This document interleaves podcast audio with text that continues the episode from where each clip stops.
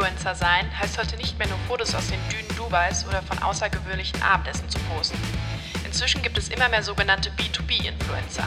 So auch ein 47-jähriger Mendener, der zwar keine Millionen an FollowerInnen besitzt, aber dafür Fans auf wichtigen Positionen in großen Unternehmen hat.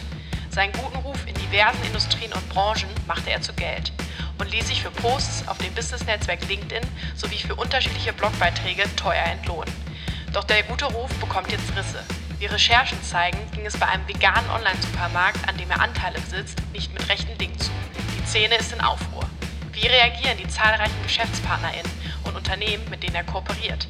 Heute zu Gast bei Das berate ich dir, PR-Beraterin Amelie Nimbrichter, die erklärt, wie jetzt zu handeln ist. Herzlich willkommen zu der zweiten Folge von unserem neuen Format Das berate ich dir. Für alle, äh, die berechtigterweise äh, nochmal wissen wollen, wie das Format äh, funktioniert und was wir eigentlich machen. Wir wollen hier den BeraterInnen von Drunk Octopus in jeder Folge eine Aufgabe stellen. Sie bekommen ein, und das betone ich jetzt hier besonders deutlich, rein fiktives Szenario, das so oder so ähnlich in unserem Berufsalltag vorkommen könnte. Und das sind so Sachen wie ein neuer Auftrag, eine Kommunikationskrise, eine aktuelle neue Marktentwicklung die Beraterinnen erzählen dann, wie sie dieses Szenario angehen würden. Also welche Strategie würden sie vorschlagen, welche PR- und Kommunikationsmaßnahmen äh, könnte man da ergreifen. Was sie bekommen, sind die grundlegenden Infos. Was macht der Kunde, also der fiktive Kunde in diesem Szenario? Wie ist die Ausgangslage? Welcher, äh, wie sieht der Case aus? Welche Kanäle gibt es für die Kommunikation?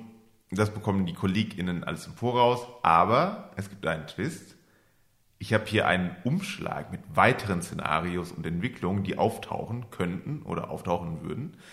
Von denen weiß mein Gast aber nichts und muss spontan reagieren und sagen, was sie dem Kunden beraten würden.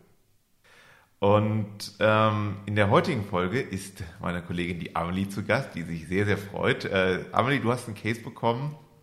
Wie ist deine allgemeine äh, Gefühlslage, bevor wir hier starten? Ja, hallo erstmal. Äh, ich freue mich sehr. Ähm, ja, ich finde den Case äh, spannend. Ähm, ich musste da drüber nachdenken, äh, wie ich vorgehen würde. Aber ich glaube, ähm, es ist auf jeden Fall auch ein Case, der machbar ist, ähm, hat einen aktuellen Bezug, auch wenn er fiktiv ist. Deswegen ist er irgendwie gerade nochmal sehr spannend. Und ähm, ja, ich freue mich darüber, äh, diesen Case mit dir zu diskutieren. Sehr gut. Ich würde sagen, wir starten auch einfach mal direkt in dieses äh, Szenario, was wir uns hier ausgemalt haben. Dein Kunde ist die Firma Total A nach B gefahren. Das ist ein Unternehmen, das im Abo-Modell äh, andere Unternehmen mit Rollerblades ausstattet, damit deren MitarbeiterInnen schnell von A nach B kommen.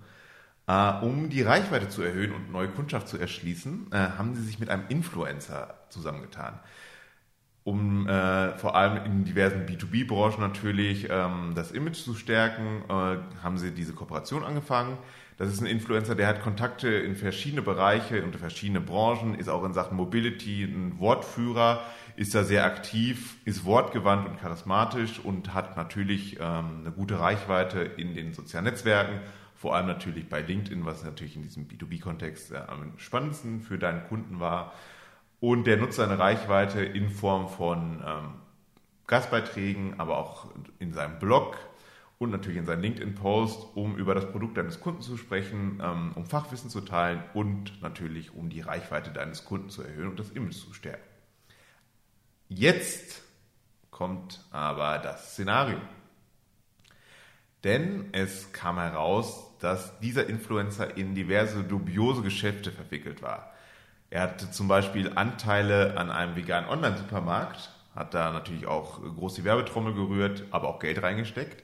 Aber es kam heraus, die Avocados, die dort verkauft wurden, waren gar keine Avocados, sondern angemalte Birnen. Natürlich die Szene erschüttert, der Influencer nicht sonderlich reumütig.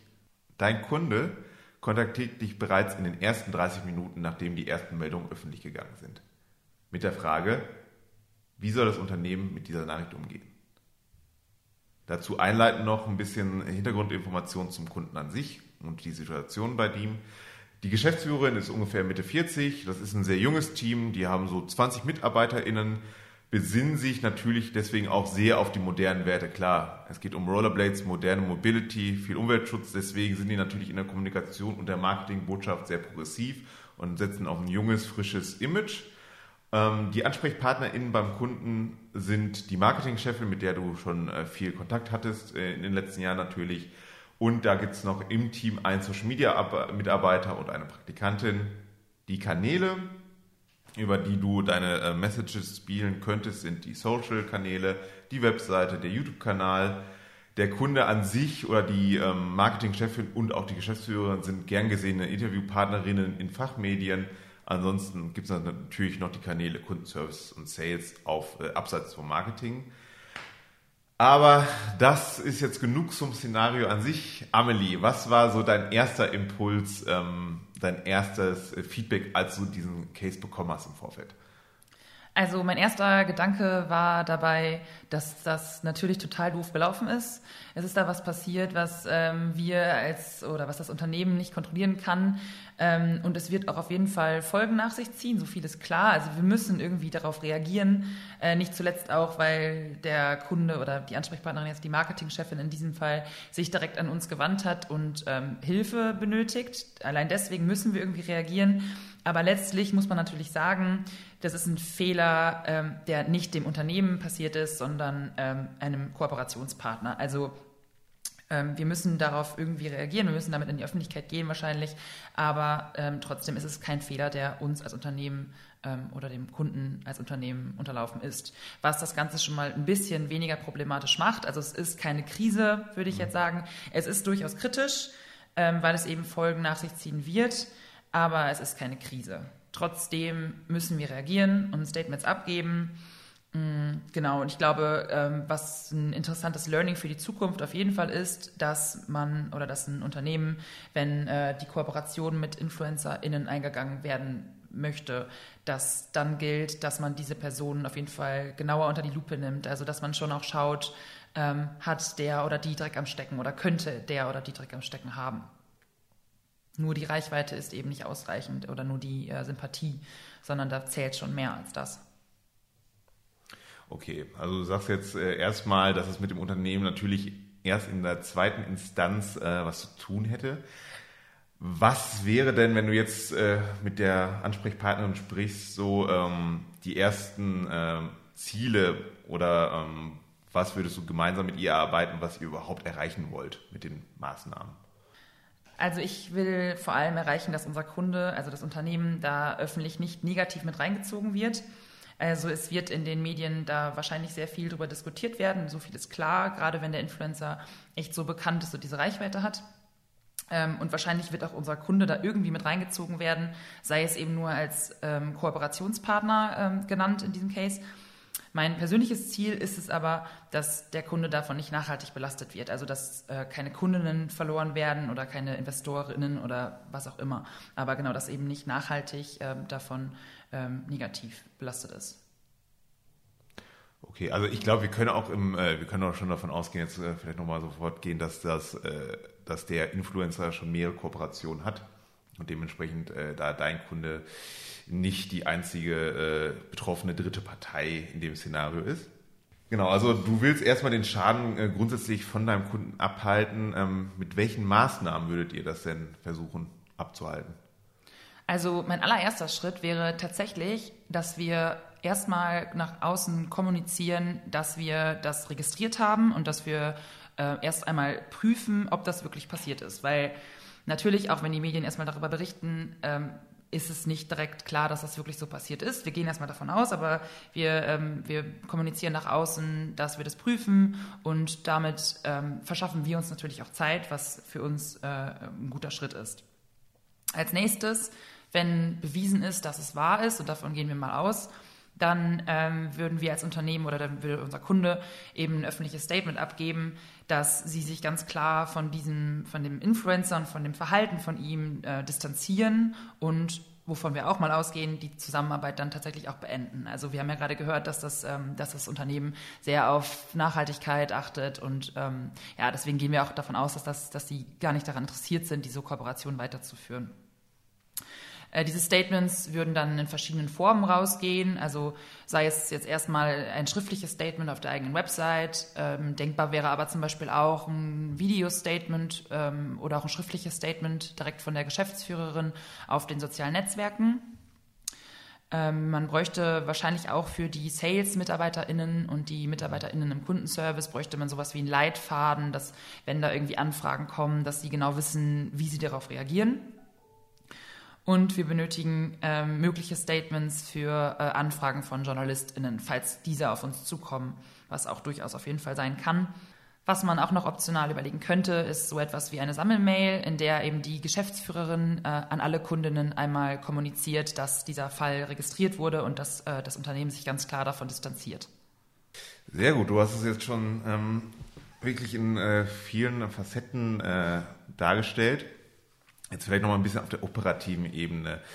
Wie, wie seht denn da so die Arbeitsaufteilung zwischen äh, uns oder dir als Agentur und ähm, Kunde auf? Also wen würdest du dir jetzt ähm, bei dir mit ins Team holen? Wer arbeitet damit und wie viel, äh, ich wollte jetzt Manneskraft, Mannes- und Fraukraft auf Agenturseite, äh, äh, auf Kundenseite? Also wie, wie sieht das Team insgesamt aus und wo, wer hat wo den Hut auf?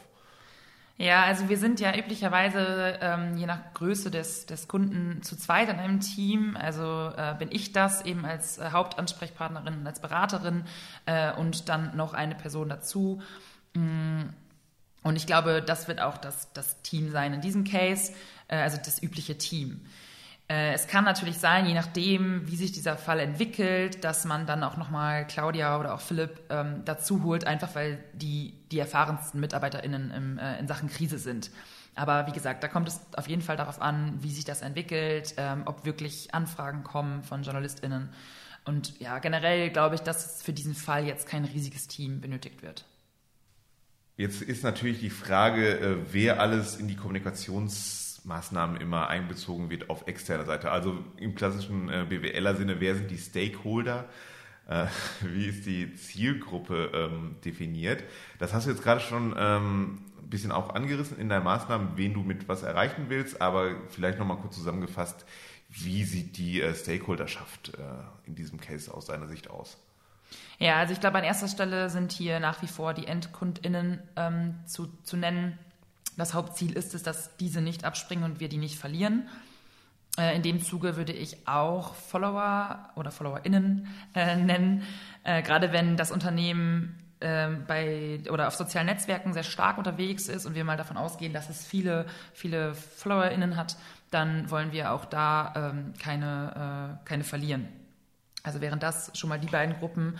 Außerdem auf jeden Fall die breite Öffentlichkeit vertreten durch JournalistInnen, würde ich so sagen und außerdem auch InvestorInnen, äh, sei es dann ähm, je nachdem ähm, bestehende oder auch ähm, gegebenenfalls zukünftige Investoren. Also jetzt haben wir mal zusammengefasst, was du machen wollen würdest und wen du damit ansprechen würdest. Jetzt noch, bevor wir äh, ins erste Szenario, in, erstes, äh, in ersten Zwischenruf kommen, wie sieht der Zeitplan da aus? Also wie schnell würdest du reagieren und äh, wie würdest du die weiteren Schritte terminieren? Ähm, ja, das ist erstmal schwer zu sagen. Äh, den richtigen Plan, ähm, glaube ich, kann man sich da gar nicht aufstellen, dass man wie ähm, vorgeht, weil es da ganz stark auf die ähm, Entwicklung, äh, auf, auf, die aktuellen Entwicklungen äh, ankommt. Auf jeden Fall ist klar, wir müssen zügig reagieren. Also wir müssen der, die Anfrage des Unternehmens, also des Kunden, schnell beantworten und irgendwie mit einer ersten Reaktion an die Öffentlichkeit gehen. Ähm, das hatte ich ja gerade schon gesagt. Damit verschaffen wir uns erstmal Luft sodass die weiteren Schritte nicht direkt passieren müssen. Ähm, als nächstes würde ich, glaube ich, auch darüber nachdenken oder zumindest mal mit dem Kunden besprechen, ob man die bisherigen Aktivitäten und die ähm, Social Media Ads, Werbungen etc. vielleicht on hold setzt. Also äh, da gibt es ja Möglichkeiten, dass man diese nicht sichtbar schaltet. Und das wäre, bis man weiß, wie sich das weiterentwickelt, auf jeden Fall eine Maßnahme, äh, die man mal anbringen könnte. Und dann würde ich vorschlagen mit dem richtigen Statement, also wir gehen ja davon aus, dass wir ähm, uns distanzieren und die Zusammenarbeit beenden und dass wir damit dann nach ein bis zwei Wochen ähm, rausgehen. Genau, und aber bei diesem Zeitplan ist es, wie gesagt, immer stark darauf, äh, davon abhängig, wie die, wie die Reaktionen sind äh, und wie der weiterführende Prozess dann aussieht. Also, um das nochmal kurz äh, zusammenzufassen, du willst erstmal alles von deinem Kunden abhalten, Ja. trotzdem bisschen Zeit gewinnen, erstmal gucken, ähm, wie sich das mit diesen Anschuldigungen wirklich ähm, entwickelt und ob sich das bestätigt. Aber wenn das der Fall sein sollte, das erstmal ganz klar differenzieren und ganz klar abgrenzen von wegen, wir waren nur Kooperationspartner und haben mit allem anderen nichts zu tun. Genau, ja. Sehr gut. Ich denke mal, das ist schon äh, eigentlich so der äh, ein annehmbarer Weg. Ähm, aber das ist jetzt erstmal natürlich nur die äh, grundsätzliche Ausrichtung, denn natürlich äh, geht dieser Fall noch ein bisschen weiter. Amelie, bist du bereit äh, für den nächsten Schritt in diesem Szenario? Ja, ich habe ein bisschen Angst, aber ich bin natürlich bereit. Alles klar. Äh, ich habe in der letzten Folge, glaube ich, schon gesagt, dass ich eigentlich so einen großen äh, Button mit einer dramatischen Musik haben wollen würde. Äh, da war das Budget, wurde mir nicht freigegeben, deswegen wird das jetzt im Nachhinein hier noch mit theatralischer Musik hinterlegt. Also, du hattest ja schon in deiner Strategie ähm, mehrere Unterszenarien aufgeworfen. Eins von denen war, die Anschuldigungen stimmen und diese dubiosen Geschäfte haben tatsächlich so stattgefunden. So, und jetzt äh, ist es so, dass es tatsächlich auch eintritt. Der Influencer hat tatsächlich diese dubiosen Geschäfte begangen ähm, und dementsprechend hat das alles äh, seine Wirkung und ihr reagiert im Rahmen deines Zeitplans halt auch direkt und sagt so, okay, wir beenden die Kooperation und wir distanzieren uns von diesem Influencer. Was dazu führt, ähm, dass der Influencer wenig Reue zeigt und am nächsten Tag zum Handy greift und ein Statement äh, in die Kamera spricht. Da sagt er zwar prinzipiell stimmt das alles, aber gleichzeitig schimpft er aber auch über all die Unternehmen, die ihn jetzt die Kooperation aufgekündigt haben, darunter natürlich auch dein Kunde. Und in diesem Statement nennt er aber auch explizit die Geschäftsführerin deines Kunden und sagt Sachen wie, dass ich für so ein, äh, ich zitiere jetzt hier aus diesem fiktiven Statement, dass ich für so ein Unternehmen überhaupt meinen guten Ruf benutze, ist schon richtig edel von mir und das wird mir auch noch so gedankt, dass man mich direkt fallen, fallen lässt, aber so ist die Branche. Also er macht einen Rundumschlag, aber unter den diversen Namen, die er da fallen lässt, ist halt auch deine Geschäftsführerin. Wie würdest du jetzt in diesem Fall reagieren? Also als eine mögliche Maßnahme hatte ich ja eben schon das ähm, Statement von der Geschäftsführerin direkt genannt, also entweder als schriftliches ähm, Statement oder auch als Video-Statement. Und ich glaube, äh, auch hier sollte sie auf jeden Fall nochmal reagieren. Äh, in diesem Fall würde ich aber auf ein schriftliches Statement ähm, zurückgreifen. Äh, Und ich würde das, glaube ich, sehr neutral und schlicht halten. Also da gar kein so großes Fass aufmachen, äh, sondern einfach nur noch mal kurz darstellen oder kurz erklären, ähm, dass die äh, Kooperation beendet wurde und warum und dass das auch nach wie vor die Entscheidung ist und dass das Unternehmen auch hinter dieser Entscheidung steht und sich einfach ganz klar von dem Influencer distanziert. Auch weil der Influencer sich mit, diesen, mit, diesem, mit dieser Reaktion in seiner Story, in der er über die Geschäftsführerin meines Kunden ähm, oder des Unternehmens spricht, äh, ja eher etwas lächerlich macht. Und ähm, er ist ja letztendlich der, der sich in diesem ganzen Szenario in die Scheiße geritten hat. Und ähm, ja, ich glaube, dass, äh, da, da reicht ein kurzes, schlichtes Statement in schriftlicher Form. Und ich glaube auch, dass da, dass da auch von Seiten der JournalistInnen äh, gar nicht so mit so vielen, Erwart äh, so vielen Reaktionen ähm, zu erwarten ist. Sehr gut, also du wirst auch hier einfach äh, berechtigterweise, glaube ich, auch, äh, wenn ich mir das Urteil erlauben darf, sagen, dass es äh, alles von dir ähm, hinweg weiß. So, jetzt haben wir tatsächlich noch äh, ein zweites Zwischenszenario. Ich bin da gespannt, wie du darauf reagierst, aber ich, ich trage es erstmal einfach mal vor. Äh, jetzt äh, ist es so, das war jetzt die erste Reaktion vom Influencer. Natürlich schauen die Medien da jetzt auch nochmal ein bisschen genauer drauf. Ähm, ein Journalist, der macht ein paar Anrufe, gräbt ein bisschen tiefer und schaut sich jetzt mal so das ganze Geschäftskon äh, das ganze Geflecht vom Influencer an, die diversen Firmen, in die er äh, da beteiligt ist und mit denen er kooperiert. Natürlich auch alle Influencer-Kooperationen, als auch dein Kunde. Natürlich weißt du, ihr hattet jetzt nie was von der Abseits der Kooperation miteinander zu tun geschäftlich. Natürlich fragt der Geschäft, äh, der Journalist aber dennoch an und fragt so, in welcher Richtung habt ihr da kooperiert? Seid ihr irgendwie involviert? Wie wäre jetzt deine Reaktion darauf? Ich glaube, dass man da dem Journalisten ein ganz klares Statement geben kann. Und zwar äh, war der, der, das Unternehmen einfach am Anfang sehr beeindruckt von dem Influencer. Er ist ein sehr charismatischer Typ, sehr nett, er kommt gut an bei seinen FollowerInnen und ähm, ja, bringt Erfolge für alle seine Kooperationspartner. Deswegen äh, ist eben auch unser Kunde ähm, auf diese Kooperation eingegangen, das ist ja ganz klar. Und letztendlich hat sich ja jeder oder die gesamte Öffentlichkeit in ihm getäuscht und hat nicht wirklich damit gerechnet, dass sowas passiert. Deswegen ähm, ja, ist das, glaube ich, ein klares Statement, was man da abgeben kann. Du hast also in beiden Szenarien äh, eigentlich die Linie, die du am Anfang schon vorgegeben hast, durchgezogen. Du setzt auf schnelle, klare Kommunikation und auf die konsequente ähm, Abtrennung äh, des Image bzw. der Kooperation ähm, von deinem Kunden mit dem Influencer und sagst, es war nur dieser eine Bereich, wir haben nur seine Reichweite genutzt, wussten von allen anderen nicht, waren da nie geschäftlich irgendwie involviert. Ähm, und ich würde sagen, äh, ich als äh, ich als Medien in diesem Szenario und ich als Öffentlichkeit, die das bewerte, würde sagen, äh, da gibt's glaube ich, größere Fische in diesem Kontext und in dieser ganzen Geschichte. Äh, seid, ist dein Kunde einer von vielen ja. und da wird auch nicht groß äh, nachgebohrt und euch das nicht äh, groß hinterhergetragen. Natürlich müsste man in solchen Szenarien immer noch so gucken, wie geht man mit diesen Verträgen noch weiter um natürlich und äh, wie, lässt, wie füllt man quasi diese Lücke. Aber ich glaube, das ist eine Frage äh, für ein anderes, äh, das berate ich dir vielleicht sogar, wenn du eine zweite Folge äh, vorbereiten möchtest. Aber ja, aber natürlich sehr gerne. Sehr, ich würde mich sehr freuen, wenn ihr mich nochmal einladet. Äh, ansonsten kann man sagen, ich gucke gerade die ganze Zeit, wir haben hier so einen äh, Ventilator mit einem, äh, mit einem ähm, Temperaturmessgerät, das zeigt 30 Grad. Es war am Anfang der Folge 26. Liegt natürlich auch an, den, an dem Hot Seat, auf dem Amelie gerade saß und an, der, den, äh, an dem Grillen, was sie sich gerade äh, äh, über sich ergehen lassen musste. Ich würde sagen, das ist aber ein gutes äh, Schluss, ein guter Schlusspunkt für diese Folge. Ich bedanke mich bei Amelie und äh, wir danken für die Aufmerksamkeit äh, und wir freuen uns auf die nächste Folge. Das berate ich dir.